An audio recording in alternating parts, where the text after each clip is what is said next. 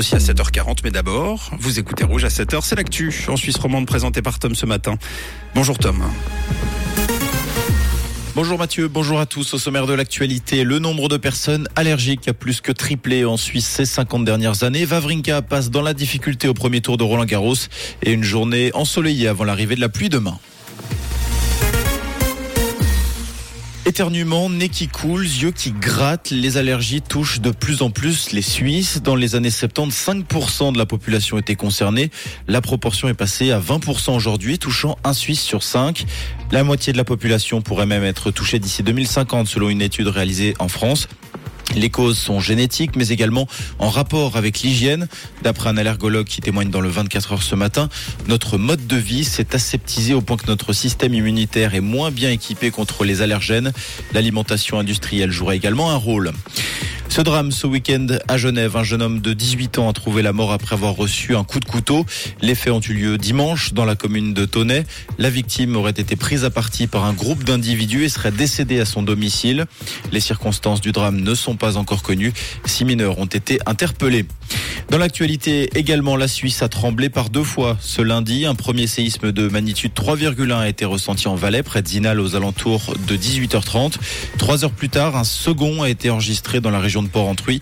Sa magnitude était de 3,8 selon le service sismologique suisse. Ce dernier a été ressenti jusqu'en Alsace et dans les Vosges. Aucun dégât n'a pour l'heure été signalé. Quatre personnes ont perdu la vie ce week-end sur le lac Majeur en Italie. Ces dernières se trouvaient à bord d'un bateau de tourisme pour célébrer un anniversaire quand l'embarcation a chaviré à cause de mauvaises conditions météo. Les quatre corps ont été repêchés au large de l'Isanza, l'extrême sud du lac. Selon les premiers éléments de l'enquête, il s'agit de deux ressortissants italiens, d'un Israélien et d'une Russe. Une vingtaine d'autres passagers étaient également à bord. Ils ont été secourus par d'autres bateaux ou ont pu nager jusqu'au rivage. En Ukraine, la ville de Kiev, de nouveau la cible d'attaque de drones. Cette nuit, un immeuble de la capitale a été visé. Une personne a, a été tuée et plusieurs autres blessés, selon le maire de la ville. Les sirènes d'alerte aérienne ont également retenti dans le sud de Kiev, où une maison et plusieurs voitures ont été endommagées par des drones. De nombreux habitants se sont réfugiés dans des abris souterrains, notamment dans le métro. En tennis, premier tour catastrophique pour les Suissesses à Roland Garros, alors que Jill Teichmann s'était faite éliminer dimanche.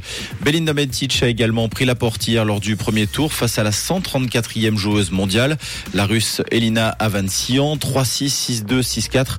Seule réjouissance, la victoire de Stan Wawrinka face à Ramos Vinolas.